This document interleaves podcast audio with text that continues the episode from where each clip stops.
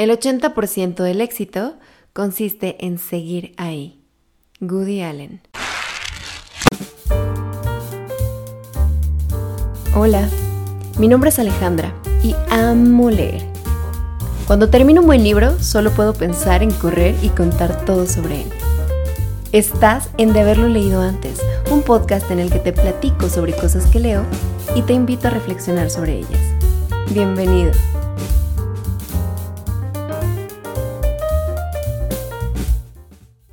Hola, estamos en el episodio 12 y debes saber que estoy disfrutando mucho hacer esto. Me encanta tener este espacio para platicar contigo, compartirte lo que leo, recibir tus mensajes sobre lo que te gusta, sobre lo que mm, no compartes conmigo o con los autores de los que hablo. Me gusta porque son momentos de reflexión y justo ese es el punto. Oye, pues yo quisiera estar aquí todos los días y todo el tiempo porque hay muchas historias de las que me gustaría hablar. Pero por ahora no se puede, así es que mejor gotita que dure, ¿no? Y bueno, pues hoy te vengo a hablar precisamente de una teoría sobre el valor de la persistencia.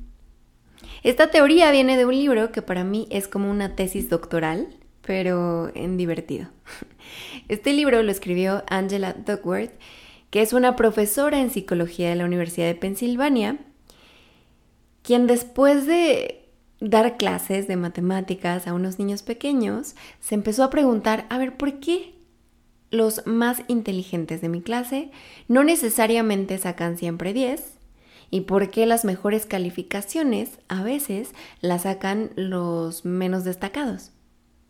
¿Qué está pasando? ¿Qué es lo que realmente determina el éxito?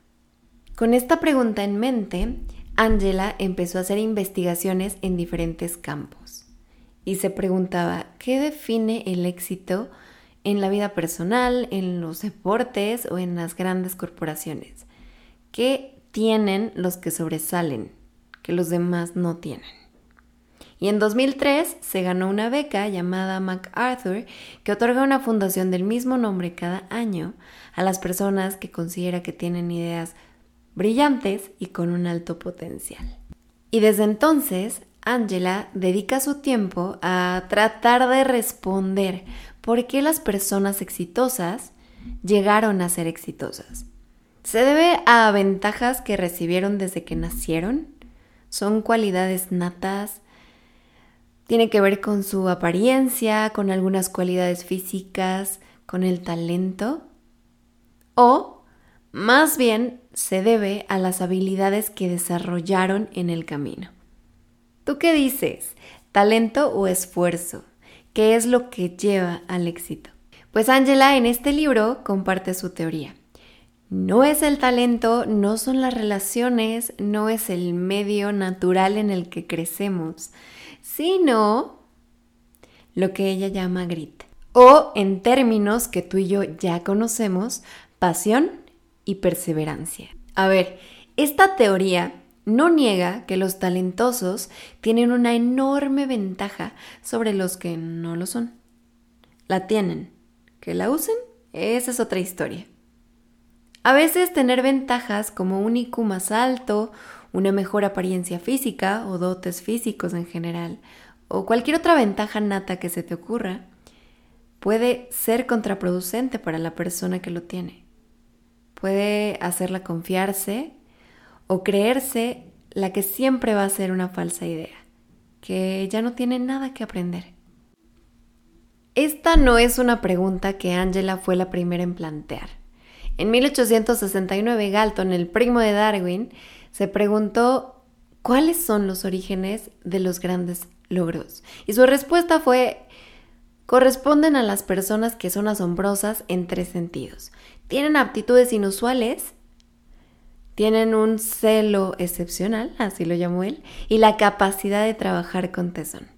A lo que Darwin le contestó, yo creo que los hombres tienen una capacidad intelectual medianamente parecida, salvo los idiotas, y lo que verdaderamente los diferencia es la diligencia y el tesón. El mismo Darwin decía, yo no tengo una asombrosa agilidad mental, Lo que pasa es que cuando me planteo una pregunta, no descanso hasta tener la respuesta. Años después, un estudioso de Harvard llamado William James escribió para la revista académica un artículo sobre los logros y fracasos de sus amigos y su conclusión fue, hacemos siempre un uso limitado de nuestras capacidades. Siempre va a existir una brecha entre lo que podemos hacer y lo que hacemos. Entonces, ¿por qué le damos tanta importancia al talento? Cuando lo verdaderamente importante es qué haces con lo que tienes, qué aprendes, qué experiencias adquieres, qué habilidades desarrollas. Pero cuántas veces caemos en la trampa, ¿no? De pensar que el talento tiene más mérito que el esfuerzo. Como dice Angela, la mundanidad no vende. Si buscas Mark Spitz, por ejemplo, encontrarás con mucha más facilidad cuáles son los dotes físicos a los que mucha gente atribuye sus medallas antes que sus rutinas, su alimentación, sus sacrificios, sus horas de entrenamiento. Es más popular hablar del éxito cuando ya está hecho y atribuírselo al talento natural que al esfuerzo. Pero piénsalo, el talento por sí mismo no genera logros genera que el público se pare a aplaudirte en un show de America's Got Talent, pero no te va a ser un cantante famoso. Para ser un cantante famoso, debes estar dispuesto a generar una rutina que te lleve a ser un cantante famoso. Entonces, el grit se trata de dos cosas. La primera, descubrir qué te apasiona tanto para llevarte a la segunda, que es persistencia y resistencia. Angela dice que qué afortunados los que ya saben cuál es su pasión, cuál es su propósito y a quienes no, los invita a hacer el ejercicio de preguntarse para qué quiero hacer lo que quiero hacer. Pensando a lo mejor en las uvas de fin de año, preguntarnos para qué quiero eso. No sé, a lo mejor tu objetivo es bajar de peso. La siguiente pregunta es para qué. Para sentirme mejor conmigo, ¿para qué? para estar más segura de mí misma. ¿Para qué? Para mm, buscar otro trabajo. ¿Para qué? Para poder ayudar a otros. ¿Para qué? Y en el momento en el que la respuesta sea ¿para qué sí, carajo? En ese momento dejamos de preguntar y hemos llegado a nuestro propósito.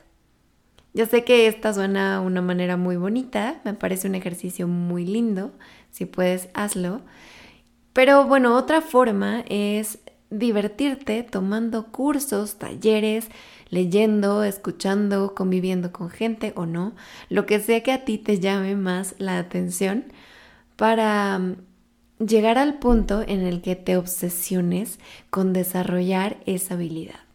Si por ejemplo tomaste clases de música y te medio gustó, a lo mejor no era el piano, sino la guitarra o el violín, y una vez que llegas a tu propósito es cuando sientes que es esto y quiero ser experta en ello.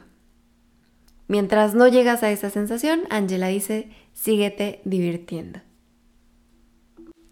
Y no te preocupes si llegar a tu propósito te toma demasiado tiempo. Para empezar, el tiempo es relativo. Para continuar, déjame contarte esto. Jan Coté, un psicólogo deportivo, hizo un estudio con atletas de alto rendimiento tratando de llegar a la respuesta de qué tanta ventaja tenían los deportistas que habían empezado antes en su deporte sobre aquellos que habían empezado después porque habían intentado con otros deportes. Y la conclusión es que si bien los que empezaron antes habían tenido más tiempo de entrenamiento y tenían ciertas habilidades más desarrolladas, los que habían probado con otros deportes tenían músculos en términos intelectuales y físicos desarrollados que no desarrollaba ese deporte, sino que desarrollaron en otros deportes. Y esa es una ventaja competitiva. Me gusta mucho pensar en esto porque también creo nada de lo que vivimos es completamente inútil. A veces no le vemos sentido precisamente cuando está pasando, pero al cabo del tiempo, si seguimos buscando cobra sentido, creo en eso y me encanta. A lo mejor dedicaste muchos años de tu vida a la política y crees que fueron años inútiles, o a tu matrimonio y crees que fue tiempo perdido, pero te aseguro que todo lo que aprendiste en ese inter te permitirá ser una mejor versión de ti en tu segundo matrimonio o en tu siguiente trabajo. Angela además nos dice, no se trata de identificar tu propósito y aventarte de lleno, tienes que ser paciente contigo tanto para encontrarlo como para desarrollarte. Es como cuando empiezas con una pareja y a lo mejor llevan muy poquito tiempo y un día se pone triste o enojado y no sabes ni qué. Si no estás tan enamorado, es probable que salgas corriendo. Pero si llevas más tiempo o de verdad estás muy enamorado, puede ser que más bien te sientes y digas, ok, voy a tratar de entenderlo, de ver qué es lo que pasa y así sucede con tu con tu pasión. Una vez que identificas que te quieres dedicar a eso, sé paciente contigo, no te autoexijas de forma que quieras convertirte en el mejor de la noche a la mañana. Hasta el más experto empezó siendo un principiante. Ten presente eso, es importante. Y bueno, el siguiente paso después de identificar qué es lo que queremos y de entender que no lo vamos a lograr de un día para otro, es sentarnos a lápiz y papel a redactar cómo tendría que ser nuestra vida para llegar a cumplir ese objetivo. Precisamente ayer escuchaba a Marguga hablar en su podcast y me parece que viene muy al caso de incluso cuando no estoy escribiendo, estoy haciendo algo para escribir. Esto es, si duermo mejor, escribo mejor o tengo más tiempo para escribir. Una vez que tienes fijado tu propósito, es más fácil definir cómo debe ser tu vida de forma que el propósito se vuelva alcanzable. Para terminar, te voy a contar como siempre una historia. Esta es de Warren Mackenzie, que fue un alfarero estadounidense y que empezó con este oficio trabajando con su mujer. Dice que al principio él y ella, ambos artistas, querían hacerlo todo y experimentaron con la pintura, con los textiles, con la joyería, hasta que entendieron que no podían dedicarse a todo y tuvieron que elegir un solo propósito. Ahí está el primer mensaje. Diviértete, conoce, aprende hasta que encuentres eso en lo que te quieres volver experto. Y después de haber elegido que iban a ser las vasijas entre todas sus demás opciones desechadas, empezaron a hacer entre 40 y 50 vasijas al día. Mackenzie dice, algunas son excelentes, otras mediocres o malas. Segundo mensaje, sé paciente contigo. Al principio hay muchas cosas que te pueden salir mal. En la entrevista que Angela le hizo a Mackenzie, él dijo, cuando pienso en las vasijas que hacíamos al principio, me doy cuenta de que eran horribles. me costó mucho trabajo hacer las 10.000 primeras vasijas. Después se empezó a poner fácil. Tercer y último mensaje. No es que Warren y su esposa nacieron con el talento de hacer vasijas mejor que nadie. Ellos decidieron dedicar su vida a eso resistieron a hacer 10.000 vasijas, muchas de ellas horribles, y la persistencia los llevó a ser de los más reconocidos ceramistas del mundo.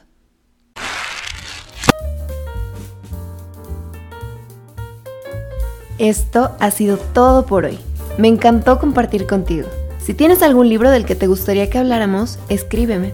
Estoy en Twitter e Instagram como de haberlo leído y de haberlo leído antes. Si el episodio te gustó, arróbame y ayúdame a difundir. Hasta pronto.